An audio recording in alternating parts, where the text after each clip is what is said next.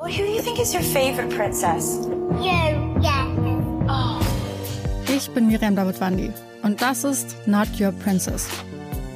In fünf Doppelfolgen sprechen wir über fünf bemerkenswerte Frauen. Wir erzählen von den entscheidenden Momenten im Leben dieser Frauen und darüber, ob und wie sie es geschafft haben, die Deutungshoheit über ihre Geschichte zurückzuerobern. I wouldn't be Serena if there wasn't Venus. Not Your Princess. Neue Folgen jeden Mittwoch exklusiv in der Podcast-App Podimo. Die könnt ihr 30 Tage lang kostenlos testen unter go.podimo.com slash princess. Alle Jahre Mörder.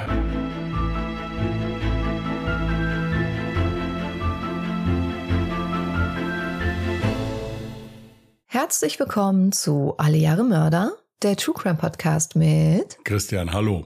Und Jasmin, hi.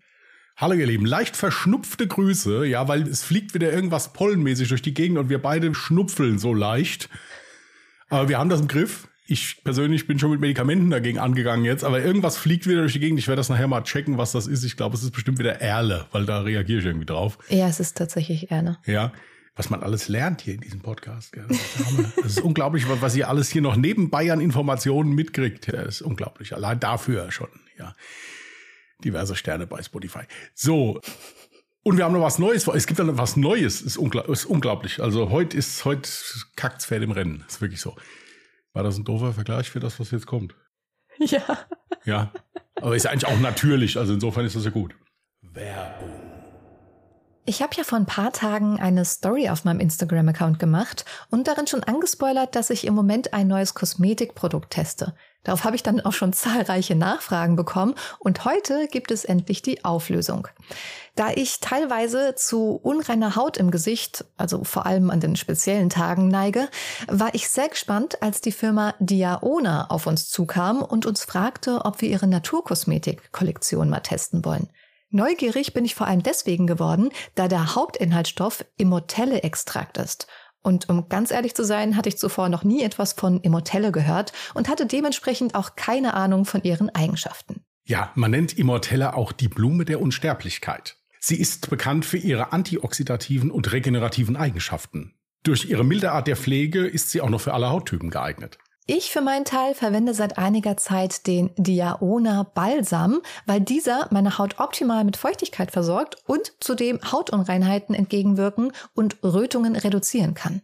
Ja, und bevor ihr jetzt denkt, das ist ja alles nur Frauensache hier, nein, auch Männer pflegen sich. Ich zum Beispiel nutze sehr gerne das Mazerat, da ich vor allem an den Armen zu trockener Haut neige. Das Tolle an dem Öl ist, dass es durch seine leichte Textur schnell einzieht und keinen fettigen Film auf der Haut hinterlässt. Ja, das Mazeratöl benutze ich zum Beispiel ganz gerne nach dem Rasieren. Da ist meine gereizte Haut dann schnell wieder beruhigt und Rasierbrand damit der Vergangenheit angehört. Ach, das ist interessant, denn ich nutze nach dem Rasieren im Gesicht gerne das Face Oil von Diaona, da die Ölmischung perfekt für intensive Feuchtigkeit sorgt, die ich für meinen Bart auch brauche. Zusätzlich enthält es auch noch Bioretinol, welches Fältchen reduzieren kann. Ich meine nicht, dass ich das nötig hätte, aber es ist ja schön, dass es das gibt. Ja, also mit Retinolöl habe ich mich tatsächlich schon in Vergangenheit auseinandergesetzt und muss echt sagen, dass es auch so ein kleines Wundermittelchen für mich geworden ist. Denn Retinol regt nicht nur die Kollagenproduktion an, welches somit Falten entgegenwirken kann, sondern kann auch das Wachstum der Zellen fördern. Dementsprechend nutze ich es ganz gerne für meine Augenbrauen, damit sie länger und voller werden. Und tatsächlich habe ich auch schon nach kurzer Anwendung das Gefühl, dass meine Augenbrauen endlich wieder ein bisschen mehr zur Geltung kommen. Was wir jetzt dazu sagen müssen. Es handelt sich ja nicht um ein 3-Euro-Produkt, welches ihr in der Drogerie erwerben könnt. Die Inhaltsstoffe wie Immortelle benötigen einen sorgfältigen Herstellungsprozess von ca. drei bis sechs Monaten. Es handelt sich hier also um ein hochwertiges Naturkosmetikprodukt. Absolut positiv ist uns aber die Ergiebigkeit aufgefallen. Einmal gekauft, habt ihr sehr lange was davon. Genau. Damit ihr aber dennoch etwas sparen könnt, haben wir für euch auch einen Gutscheincode klargemacht. Mit dem Code AJM20 bekommt ihr 20% auf eure erste Bestellung. Für Bestandskunden haben wir noch einen 10% Code klargemacht. Mit dem Code AJM10 bekommt ihr 10% Rabatt auf eure nächste Bestellung. Da es jetzt den Rahmen sprengen würde, euch alles über die Produkte von Diaona und deren mögliche Wirkung zu erzählen, legen wir euch einfach die Seite diaona.de ans Herz. Die Webseite ist wirklich sehr übersichtlich gemacht und den Link und die Gutscheincodes findet ihr selbstverständlich in den Show Notes. Werbung beendet. Wann hattest du eigentlich das letzte Mal Schluck auf? Ist tatsächlich schon ein bisschen her. Also ich kann mich, ehrlich gesagt, könnte mich jetzt nicht dran erinnern, wann es war. Bei mir ist das Lustige, direkt nachdem ich fertig war mit dem Schreiben des Falles, habe ich mich ins Bett gelegt und im Anschluss hatte ich erstmal drei Minuten Schluck auf. Ich fand das irgendwie sehr merkwürdig. Ich hatte mal vor einem Theaterstück, hatte ich mal Schluck auf, das weiß ich noch. Ist mir aber nur einmal passiert. Ich konnte es aber noch in den Griff kriegen, bevor es dann losging. Das war übel. Also da, war, da hatte ich ja echt Panik zwischendurch. Mal vor allen Dingen, weil ich ja noch die Öffnungsszene hatte. Hm. Gut, dann erzähle ich dir jetzt mal, was passiert, wenn du das eben nicht so schnell in den Griff bekommst. Und ich würde sagen, ich würde dann mal loslegen. Gut, dann lehne ich mich zurück und lausche ergriffen. Es ist der 23. Oktober 2010, als ein Mann in St. Petersburg in Florida gegen 23 Uhr mit seinem Hund Gassi geht. Bei seiner Runde, die auch durch eine dunkle Gasse führt, entdeckt er einen Obdachlosen, der scheinbar an einem Zaun angelehnt eingeschlafen ist. Als sich sein Hund dem Obdachlosen nähert und anfängt ihn zu beschnuppern, zeigt dieser jedoch keinerlei Regung. Dem Mann wird sofort klar, dass der Obdachlose Hilfe benötigt und verständigt die Polizei. Als die Polizeibeamten eintreffen, stellen sie fest, dass es sich offensichtlich nicht um einen Obdachlosen handelt, da sie schon aus der Ferne erkennen, dass der unbekannte Mann gut gekleidet ist und gepflegt aussieht. Als sie versuchen, ihn zu Bewusstsein zu bekommen, stellen sie fest, dass der Mann keinesfalls eingeschlafen oder ohnmächtig geworden ist. Das weiße Hemd, welches zunächst von seinem Sakko verdeckt war, ist blutdurchtränkt. Es weist vier Schusslöcher auf drei in der Brust und eins im Ärmel. Offensichtlich wurde auf den Mann geschossen. Für ihn kommt jede Hilfe zu spät. Er ist bereits tot. Den Beamten fällt außerdem auf, dass seine Taschen auf links gedreht sind. Man vermutet also einen Raubmord. Über Funk fordert die Streife Verstärkung an. Die Spurensicherung macht sich sofort an die Arbeit, während die Ermittler Nachbarn befragen, in der Hoffnung, dass vielleicht irgendjemand was beobachtet hat und entscheidende Hinweise geben kann. Tatsächlich haben auch einige Nachbarn Schüsse gehört, doch niemand scheint das interessiert zu haben. In dieser Gegend kommt sowas wohl öfter vor und es kümmert sich jeder um seine eigenen Probleme. Die Spurensicherung findet neben der Leiche eine Motorradschutzbrille. Das Opfer ist also vermutlich mit einem Motorrad oder ähnliches unterwegs gewesen. Doch von dem Motorrad fehlt jede Spur. Eine Streife findet ein paar Straßen weiter schließlich einen seltsam geparkten Motorroller direkt vor einem Hauseingang. Die Hausbewohner wissen jedoch nicht, wem der Motorroller gehört.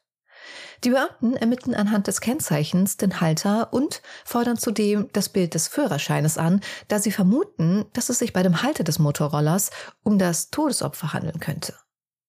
Als sie das Bild mit dem Gesicht des Toten vergleichen, stellen sie fest, es handelt sich eindeutig um das Todesopfer. Sein Name Shannon Griffin. Als sie die im Führerschein angegebene Adresse aufsuchen, treffen sie auf Shannon Griffins Mitbewohner und Cousin Doug Bolden. Er ist völlig schockiert und am Boden zerstört, als er von Shannons Tod erfährt. Er kann einfach nicht verstehen, wer ihm sowas antun würde. Schließlich hatte er keine Feinde und war bei allen sehr beliebt. Er arbeitete engagiert bei Walmart und man musste ihn regelrecht dazu drängen, damit er auch mal was für sich macht und beispielsweise auch mal ausgeht. Doug erinnert sich daran, dass sich Shannon am Abend zuvor richtig schick gemacht hat, bevor er ausging. Er vermutet, dass er ein Date gehabt haben könnte. Die Beamten haken allerdings nochmal genauer nach. Schließlich wurde seine Leiche an einem einschlägigen Ort aufgefunden, der vor allem bei Drogendealern beliebt ist. Doug beteuert jedoch, dass Shannon nichts mit Drogen am Hut hatte und auch solch eine Gegend für ihn sehr untypisch klingt. Belegen kann er diese Aussage auch, da bei seiner Arbeitsstelle im Walmart regelmäßig Drogentests durchgeführt werden und diese immer negativ ausfielen. Trotz dieser Aussage überprüfen die Ermittler nochmal Shannons Vorstrafenregister. Und sie finden tatsächlich nichts. Shannon hatte eine reine Weste. Die Ermittler versuchen sich nun darauf zu konzentrieren, mit wem sich Shannon an diesem Abend verabredet haben könnte. Sie schauen sich dazu seine Verbindungsdaten genauer an und stellen fest, dass sein letzter Anruf an Laren Rayford ging. Schnell stellen sie fest, dass Laren kein unbeschriebenes Blatt ist. Er hatte ein langes Vorstrafenregister. Und noch etwas fällt den Ermittlern auf. Seine aktuelle Meldeadresse liegt auf der gegenüberliegenden Straßenseite, ein paar Meter weiter entfernt vom Leichenfundort. Das kann einfach kein Zufall sein.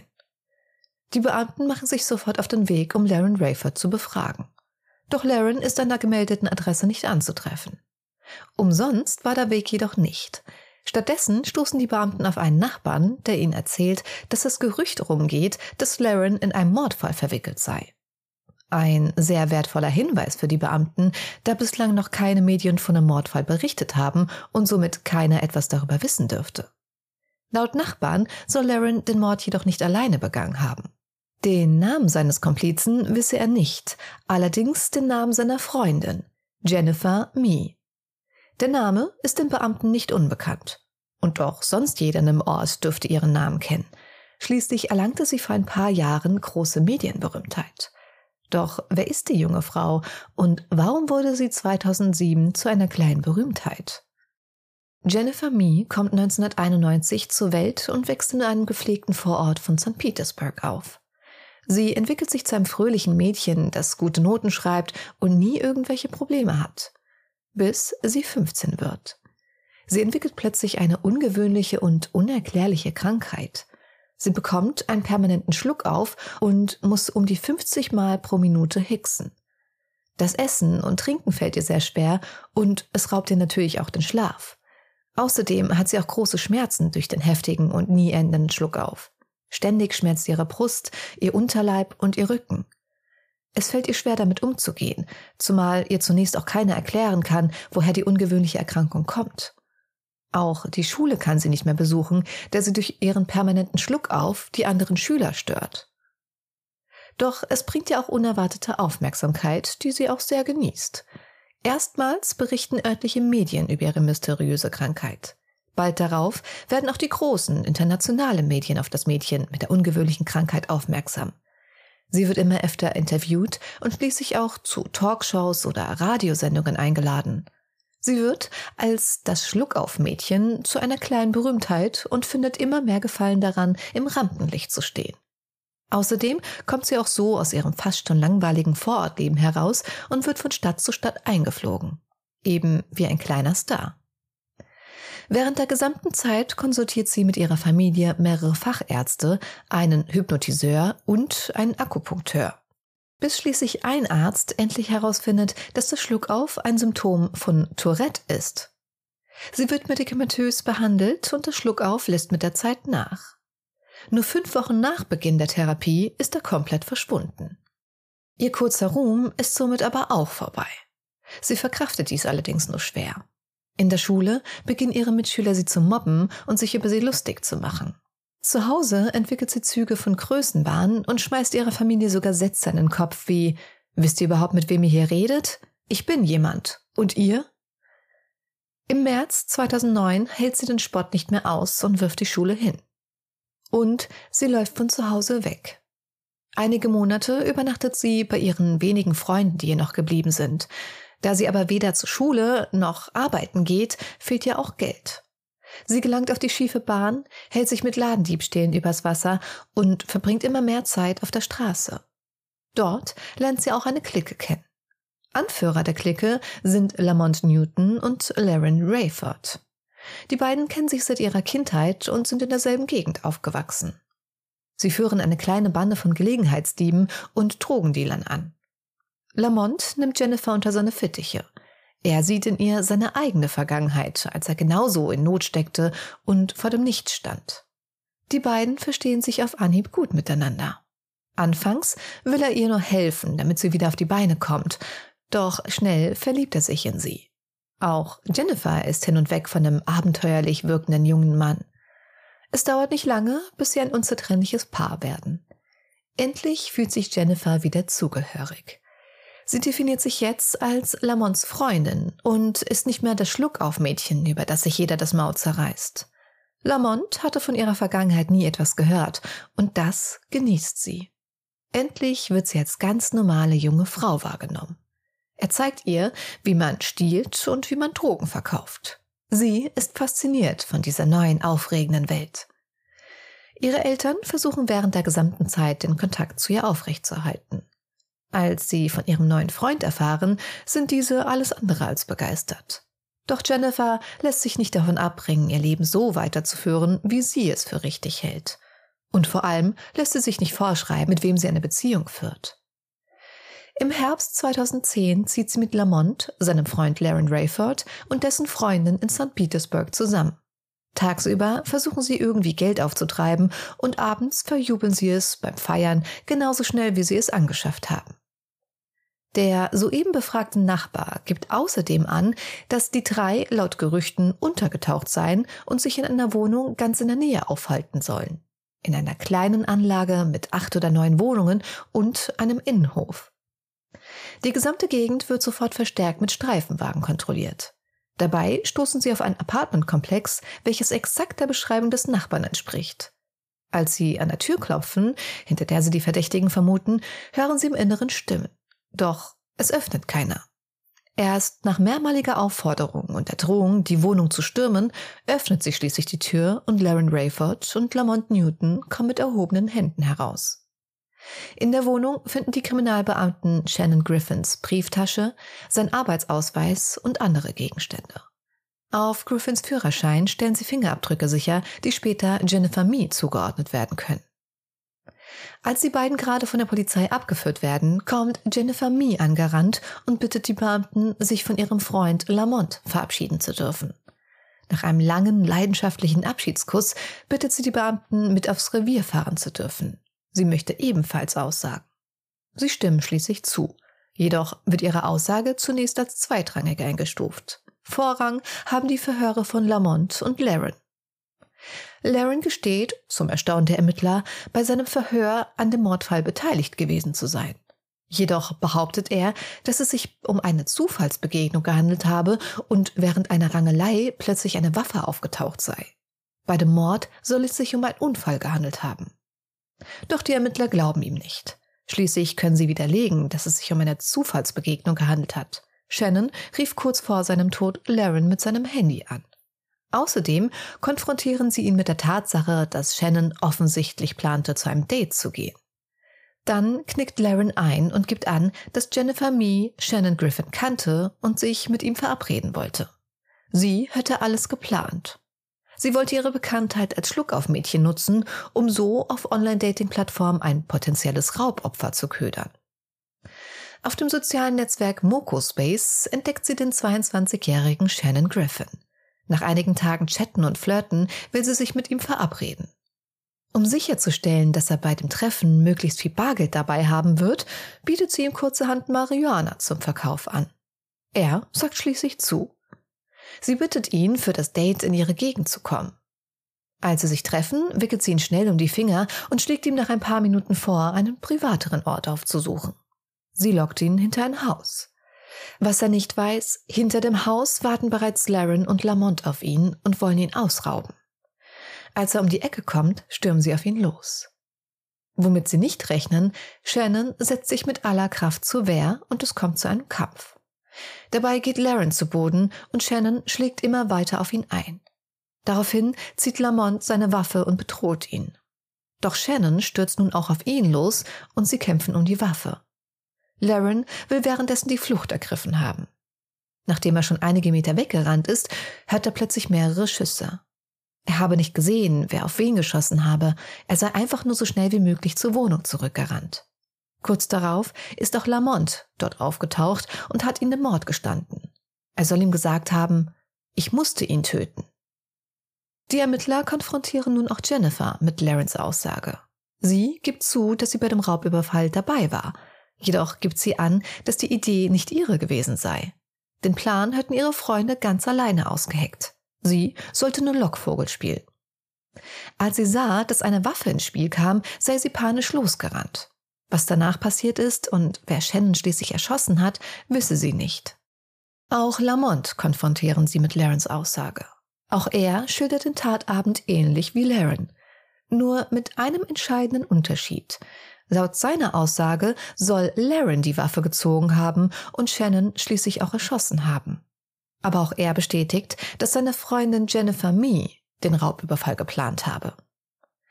Letztendlich ist es den Ermittlern egal, wer nur für den Mord von Shannon Griffin verantwortlich ist. Denn schuldig sind sie alle. Und die Beweise reichen auch für eine Mordanklage gegen alle drei aus. Denn in Florida ist es egal, ob man selbst abdrückt oder nur Komplize in einem Mordfall ist. Statt das Schluckauf-Mädchen bekommt Jennifer Mee von den Medien nun den Titel Mastermind, also Drahtzieherin. Kurz vor der Verhandlung erklärt Jennifer Mees Anwältin dem Gericht, ihre Mandantin sei schizophren. Der Richter ordnet daraufhin ein psychologisches Gutachten an. Der Gutachter stellt jedoch fest, dass Jennifer Mee verhandlungsfähig ist. Im September 2013 beginnt der Prozess gegen Jennifer Mee. Beim Eröffnungsplädoyer präsentiert die Staatsanwaltschaft Beweismaterial, das belegen soll, dass Jennifer die Drahtzieherin in dem Mordfall war. Ein Mitschnitt eines Telefonats aus dem Gefängnis. Bei dem Telefonat spricht Jennifer ganz offen mit ihrer Mutter und erklärt ihr, warum sie wegen Mordes angeklagt wird. Zitat Weil ich es arrangiert habe. Ich habe niemanden umgebracht. Es ist alles schiefgegangen, Mama. Es ging einfach bergab, nachdem alles passiert war, Mama. Ihre Verteidigung weist darauf hin, dass das Telefonat durch einen Wärter frühzeitig beendet wurde, der ihre Zeit abgelaufen ist. Sie kam also gar nicht dazu, genau zu erklären, was sie arrangiert haben will. Dieses Telefonat sei also völlig aus dem Zusammenhang gerissen. Außerdem sei Jennifer Mee gar nicht imstande, einen solch dezidierten Plan aufzustellen. Sie habe gesundheitliche Probleme und stehe unter dem Einfluss schwerer Medikamente und sei deshalb nicht in der Lage, Drahtzieherin von irgendwas zu sein. Eine weitere Zeuge vor Gericht ist Jennifer Charon. Sie lebt mit den drei Angeklagten zusammen. Sie sagt vor Gericht aus, sie habe tagsüber gearbeitet und als sie nach Hause kam, wollten die vier sich den Film Paranormal Activity ansehen. Aber zuerst wollten sie noch Geld besorgen gehen. Jennifer Mee war die erste, die zurückkam. Außer Atem und in Panik und sie sagte, sie habe Schüsse gehört. Dann kam Laren Rayford zurück in die Wohnung, verstört. Er sah aus, als sei er in einen Kampf verwickelt gewesen und sagte, Lamont Newton sei erschossen worden. Aber er irrte sich. Nach einer weiteren Minute kam Lamont Newton zurück. Er sagte, jemand anderes sei erschossen worden. Das Opfer Shannon Griffin. Die Geschworenen beraten sich etwa vier Stunden und lassen anschließend ihr Urteil verlauten schuldig des Mordes.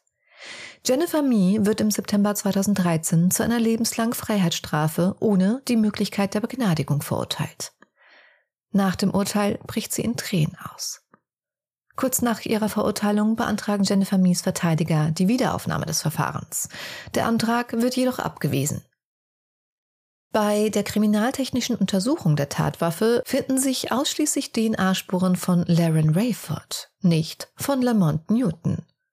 Obwohl für die Verteidigung somit nur Laren Rayford als Schütze in Frage kommt, wird Lamont Newton des Mordes schuldig gesprochen und im Dezember 2013 zu lebenslanger Freiheitsstrafe ohne Chance auf Begnadigung verurteilt. Auch Laren Rayford wird später des Mordes ersten Grades für schuldig befunden und zu lebenslanger Haft ohne die Möglichkeit der Begnadigung verurteilt. Okay. Da passt ja wirklich der Satz, der liebe Gott weiß alles, die Nachbarn noch viel mehr. Ja, das war wirklich äußerst interessant zu erfahren, dass die Nachbarschaft da schon von einem Mordfall wusste, noch ehe überhaupt irgendeine Art von Medien darauf aufmerksam gemacht hat. Ja, was mich dann als nächstes wundert, ist, wenn die Nachbarschaft das alles so gut wusste, warum haben die nicht die Polizei verständigt, ja? Ich meine, die konnten da nahezu den kompletten Werdegang erzählen, ja, aber haben nicht mal die Polizei gerufen. Also das ist ja auch wieder sehr fraglich, aber das scheint ja wohl auch das allerbeste Viertel gewesen zu sein. So wie ich das jetzt rausgehört habe oder wie du es ja auch mehrmals gesagt hast. Also werden die mit der Polizei vielleicht nicht so viel am Hut gehabt haben. Ganz genau so ist es. Es war halt so ein typisches, ich sag mal so Ghetto-Viertel, ja, wo sich jeder eigentlich um so seine, jeder hat so seine Problemchen an der Backe. Mit der Polizei wenn wir am besten so, so gar nichts zu tun haben und jeder kümmert sich so um sein Ding. Ja, bloß nirgendwo einmischen. Ja, aber als die Polizei dann da war, haben die das ja dann offenbar äh, gekippt und haben dann bereitwillig alles ausgesagt. Ja. Stimmt. Dann hätten sie ja auch sagen können, nee, keine Ahnung, wo der ist, weiß ich nicht oder so. Gut, man kann natürlich auch sagen, ja, also es waren ja auch nur Gerüchte und ich habe ja auch in den Medien noch gar nicht bestätigt bekommen, dass es überhaupt einen Mordfall gibt. Äh, von daher wollte ich jetzt nicht äh, die Polizei verständigen, wenn das sowieso einfach nur Gerüchte sind. Hättest du denn, wenn du jetzt von so einem Gerücht erfahren hättest, hättest du dich bei der Polizei gemeldet, hättest gesagt, hier, also in unserem Ort geht das Gerücht um, dass es einen Mordfall gegeben hat und die potenziellen äh, Mörder äh, sind gerade untergetaucht. Ja gut, also ich sag's mal so, ich meine, wenn ich jetzt nur hör, so ein Gerücht höre, da ist irgendjemand vielleicht umgebracht worden, ist okay, nur wenn dann äh, auf gut Deutsch gegenüber an der gegenüberliegenden Straßenseite eine Leiche gefunden wird, dann würde ich mich da vielleicht schon mal äußern. Ja, ja, aber das wusste ja zu dem Zeitpunkt ja noch keiner. Also bis auf diesen Menschen, der da Gassi gegangen ist an dem Abend. Ja, ich weiß es nicht, aber gut. Es ist halt prinzipiell so, wenn man sich bei der Polizei meldet und irgendwas zur Aussage bringt. Wenn der andere nichts gemacht hat, ist es ja kein Problem. Dann wird es nachkontrolliert, er kann dann beweisen, dass das nicht war und dann ist es gut. Das stimmt natürlich. Sehr komisch. Was ich mir noch aufgeschrieben habe, ist, anfänglich wollte sie dann ein Star sein, die Jennifer, weil sie ja diesen Schluck auf hatte, diese Erkrankung hatte, ja, und dann aber ein paar Sätze weiter heißt es ja, endlich hat sie sich mal als normale Frau gefühlt, als sie mit dem Mittäter da zusammenkam dann. Ja, ja, also das Ding ist, äh, natürlich hat sie anfangs diese Aufmerksamkeit geliebt und hat sich wie so ein kleiner Star gefühlt. Das Problem war, nachdem der Schlucker verschwunden ist, war ja auch dieses Star-Dasein irgendwie verschwunden. Und das Einzige, was dann halt blieb, blieb so dieses Tuscheln. So, hier, guck mal, ist das nicht die und die? Und ähm, ständig dann halt nur darauf reduziert zu werden, war für sie dann auch die komplette Überforderung und plötzlich einfach nicht mehr relevant für die Öffentlichkeit zu sein. Ja, hat sie auch selber gesagt, dass sie ja damit nicht zurechtgekommen ist und nur deswegen auf die schiefe Bahn gelangt ist. Das hatte sie vor Gericht so ausgesagt. Ja, gut. Sagen wir es mal so, vielleicht nicht nur deswegen, aber ich denke, es hat auf jeden Fall mit reingespielt. Ja, ja, natürlich. Das kann ich mir also schon vorstellen, aber jetzt äh, das, das damit zu entschuldigen, dass man da an einem Mord beteiligt war, das halte ich für ein bisschen übertrieben. Und ich muss dazu sagen, für mich war das ein geplanter Mord. Also äh, die wollten den überfallen. Gut, es war geplant, dass, dass er also angelockt wird. Da haben zwei Mann parat gestanden, die auch bewaffnet waren. Das kommt ja auch noch dazu. Ja gut, aber ich glaube, das gehört auch so zur Tagesordnung, dass man in so einer Gegend einfach bewaffnet durch die Gegend läuft. Ja, nur dann darf ich mich halt eben auch nicht wundern, wenn irgendwas passiert, dass ich dann halt sofort reif bin. Ja. Weil wenn man es jetzt von der Logik her mal nimmt, die waren zu dritt, er war alleine. Das war kein Schläger oder sowas oder irgendein gefährlicher Mensch. Die hätten den auch zu dritt überwältigen können, hätten ihn zusammenknüppeln können, hätten sich das Geld nehmen können und hätten abhauen können. Äh, ja gut, also man muss aber auch erwähnen, in der Situation war es ja tatsächlich so, die waren komplett überfordert, weil dieser Shannon Griffin scheinbar in dem Moment keine Angst hatte, sondern einfach nur so Überlebensinstinkt eingeschaltet hat und dementsprechend auch auf alle losgegangen ist. Ich meine, da war jemand schon bewaffnet, hatte die Waffe in der Hand und trotzdem ist er auf ihn losgegangen. Ja, ich glaube, Shannon, Shannon ist ja ein irischer Name, ja, und, und Don't Fight the Irish. Ja, also die, das, ja, ist so. Ich, ist so. Das ist ein Völkchen, die wehren sich. Die lassen sich nichts gefallen. Gut, also ich glaube aber Shannon war kein Ehre. Weiß ich nicht. Könnte passen. Ja. Jetzt wäre vielleicht mal ganz interessant, deine Sichtweise dazu zu hören. Was hältst du von dem Urteil? Und vor allem auch von dem Gesetz, was es in Florida gibt, dass es letztendlich egal ist, wer abgedrückt hat ja gut, was ich von, von der amerikanischen Gesetzgebung halte, dürfte ja mittlerweile bekannt sein. Das ist ja wirklich sehr abenteuerlich. Ich will es mal so sagen. Also ich bin der Meinung, dass äh, die Jennifer nicht nur benutzt wurde. Ich glaube schon, dass die da an der Tatplanung beteiligt war. Ob sie es jetzt komplett allein geplant hat, weiß ich jetzt nicht. Aber dass die jetzt nur da mehr oder weniger benutzt wurde, wegen mir vielleicht noch sogar noch gezwungen wurde, da irgendwie mitzumachen, das kann ich mir nicht vorstellen es ist schwer zu sagen. Ich, was halt schwierig ist, war geplant, diesen Mann zu erschießen oder war wirklich nur geplant, den auszurauben? Also das bestätigt wirklich jeder, dass es wirklich nur geplant war, diesen Mann auszurauben und dieser Raubüberfall eben komplett eskaliert ist. Genau so hat sich's jetzt auch für mich angehört. Nichtsdestotrotz ist ein Mensch erschossen worden. Aufgrund der, der Planung von den Beteiligten es ist ja dann zum Schluss relativ klar gesagt worden, wer geschossen hat, weil die ja nur von dem einen DNA-Spuren an der Waffe waren. Also kann es ja auch nur der gewesen sein im Prinzip. Andererseits kann es halt auch sein, dass die Waffe dann abgewischt worden ist hinterher, weil es ja nicht sofort äh, äh, gefunden wurde. Ganz genau, so ist es. Dass er sie als letzte in der Hand hatte. Insofern ist es dann so, dann kann ich es nicht zu 100 Prozent sagen, wer es war. Es waren alle drei beteiligt. Dann muss ich auch allen dreien eigentlich dieselbe Strafe geben. Ob diese Strafe dann so hoch ausfallen muss. Gut, ich meine, es ist ein Mensch umgebracht worden. Ja, und wenn ich mich auf so etwas einlasse, also sprich, wenn ich bewaffnet zu einer Sache hingehe, spielt ja dann erstmal keine Rolle, ob ich die Waffe benutzen möchte oder nicht. Dann muss ich damit rechnen, dass wenn einer von den drei Betreffenden eine Waffe dabei hat, dass die auch benutzt wird und dass da ein Mensch zu Tode kommt bei. Mhm. Also insofern finde ich das auch richtig, dass alle bestraft werden über die Strafhöhe kann man sich jetzt unterhalten. Ich meine, gut, in den USA ist es halt so, wenn du lebenslänglich hast, bist du auch lebenslänglich drin. Richtig. Ja, das wäre in Deutschland nicht der Fall. Abgesehen davon hättest du das in Deutschland so nicht verurteilen können. Das wäre wär überhaupt nicht durchgegangen. Wenn du nicht klar sagen kannst, wer geschossen hat. Ich weiß es nicht. Also für US-Verhältnisse muss ich sagen, ist das ein Urteil, was ist, ja, was normal ist. Also da, das kommt schon hin. In Deutschland hättest du es so nicht durchführen können. Muss man aber auch dazu sagen, selbst wenn die alle drei lebenslänglich gefangen hätten in Deutschland, wären es 15 Jahre gewesen, dann hätten wir es prüfen müssen. Und bei so einem Tatverlauf hätten die gute Karten gehabt, nach 15 Jahren wieder rauszukommen. Ja, also, du hast jetzt viele Dinge genannt, auf die ich am liebsten reagiert hätte, aber äh, ich kam nicht zu Wort. Entschuldigung. Also. Dann sage ich jetzt nichts mehr. Nein, also, meine Gedanken dazu sind, ich finde es auch absolut richtig, dass alle drei zur Rechenschaft gezogen werden und eine Haftstrafe verdient haben.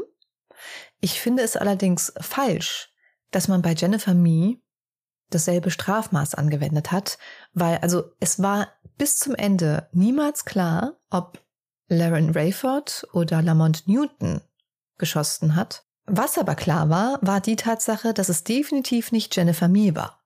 Dementsprechend hätte man sie verurteilen können, ja, wegen einer Tatbeteiligung, aber nicht wegen Mordes. Das finde ich, also in Deutschland hätte das so gar nicht stattfinden können. Ja, wenn man es unter dem Gesichtspunkt sieht, gebe ich dir recht. Da hätte man zumindest ihr weniger geben müssen. Aber Richtig. auf jeden Fall natürlich auch eine Strafe, weil sie war beteiligt und sie wusste auch, was da war. Also es war keine Streiterei, die so aus dem Nichts gekommen ist oder sowas. Es war geplant. Richtig. Zumal denke ich bei ihr auch noch, äh, dass sie war ja 22 zum Prozess hin.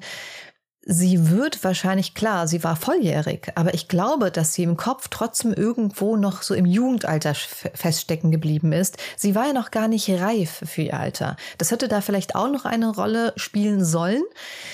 Dann hattest du auch so ein bisschen gesagt, ja, man weiß ja nicht, eventuell wurde sie zur Tat gezwungen. Dazu kann ich sagen, das glaube ich definitiv nicht.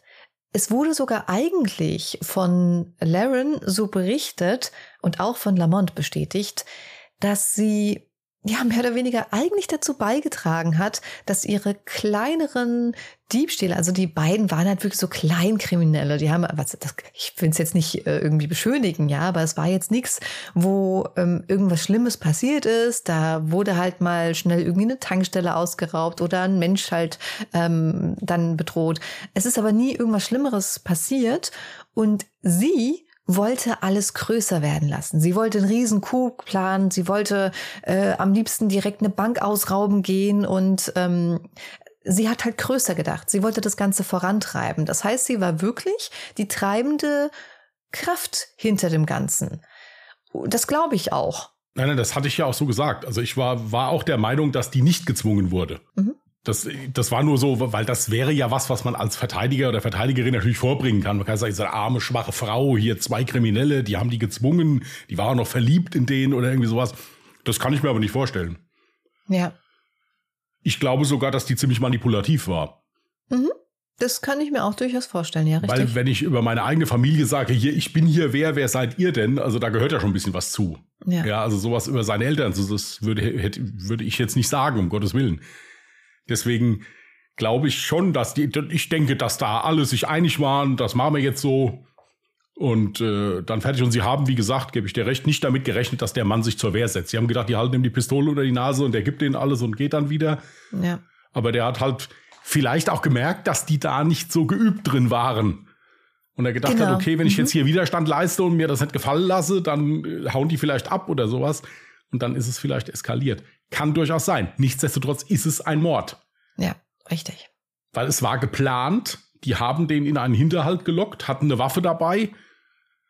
Dann muss ich mir halt eben auch gefallen lassen, dass ich sage, okay, wenn sie bewaffnet irgendwo hingehen und jemanden in eine dunkle Gasse locken, ist von, von rechts wegen her damit zu rechnen, dass sie auch schießen. Ansonsten hätten sie die Waffe ja zu Hause lassen können. Ja, ganz genau. alle Beteiligten waren ja recht jung. Und wenn du mal überlegst, also in Florida heißt halt wirklich lebenslänglich, lebenslänglich. Du kommst nicht mehr aus dem Gefängnis raus. Das ist nicht so in Deutschland. Und das ist schon krass, gerade wenn ich überlege, dass Jennifer ja nicht abgedrückt hat und eigentlich im direkten Sinne niemanden ermordet hat dass sie genau dasselbe Strafmaß bekommt und für immer ihr Leben hinter Gittern verbringen muss. Das ist, jetzt werden bestimmt wieder ähm, vereinzelte Menschen sagen, ihr habt immer viel zu viel Verständnis für ähm, Mörder, aber in dem Fall ist es halt nun mal einfach so. Es ist klar nachgewiesen gewesen, sie hat den Abzug nicht betätigt und geplant war dieser Mord ja nicht. Ja, es, die Argumentation ist richtig. Ich denke dann halt immer noch mal an die Angehörigen des Opfers. Selbstverständlich. Ja, denen ist das dann egal, ob das geplant war oder nicht. Der Bruder, in dem Fall war es ja, glaube ich, der kommt Cousin. nicht mehr nach Hause. Oder Cousin, Entschuldigung. Der kommt nicht mehr nach Hause, ja, und hat niemandem was getan. Ja.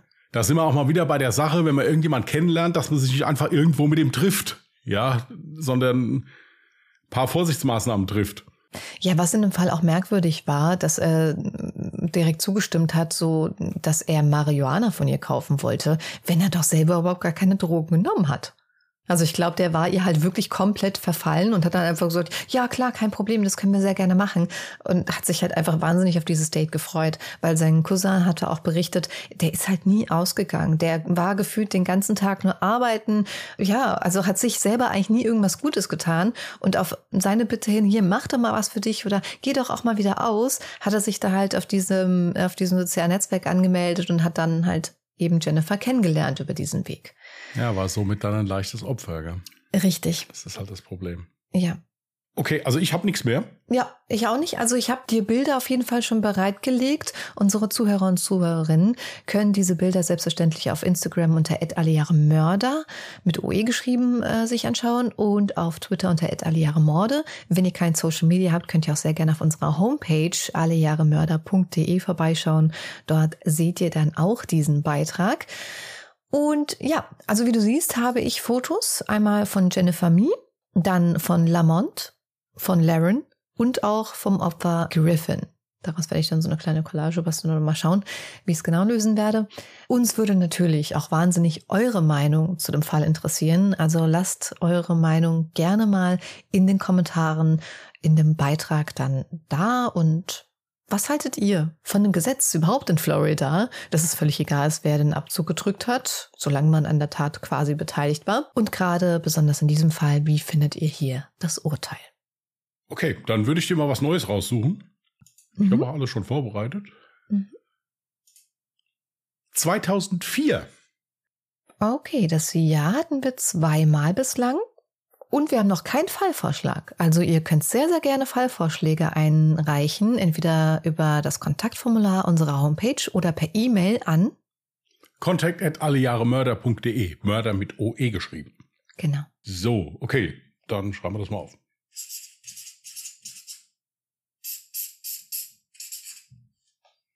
Okay. Super.